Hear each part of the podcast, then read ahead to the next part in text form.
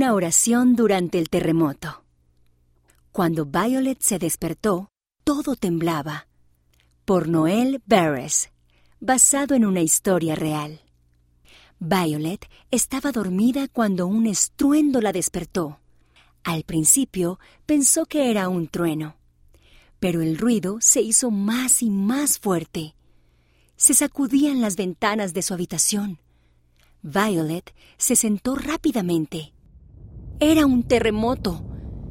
Ella y su familia se habían mudado a Perú no hacía mucho tiempo. Sabía que allí sucedían terremotos a menudo. Ella y su familia se habían preparado para eso y habían practicado lo que debían hacer. Pero esto era mucho más aterrador de lo que ella creía que iba a ser. Podía sentir cómo temblaba su cuerpo. Violet corrió a la cocina y se ubicó debajo de la mesa. Unos segundos después, su hermano y su hermana se unieron a ella, lo mismo que mamá y papá. Buen trabajo. Recordaron lo que practicamos, dijo papá. ¿Están todos bien? El hermano y la hermana de Violet asintieron.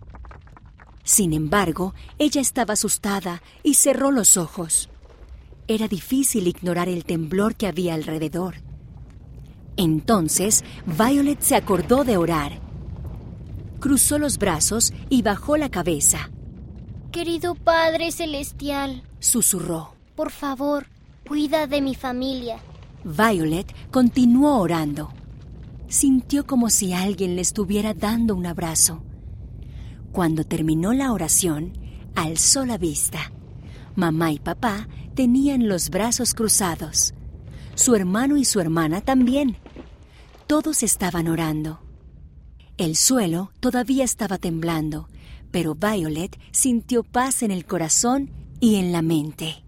Al final, el temblor se detuvo.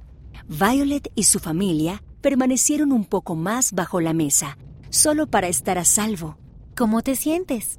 le preguntó mamá a Violet. Estoy bien, dijo ella. Al principio tenía mucho miedo, pero orar me ayudó a sentirme mejor.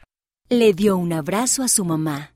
Estaba contenta de que el Padre Celestial la hubiera ayudado a sentir paz. Esta historia tuvo lugar en Perú. Habla con tu familia de lo que se debe hacer en caso de emergencia.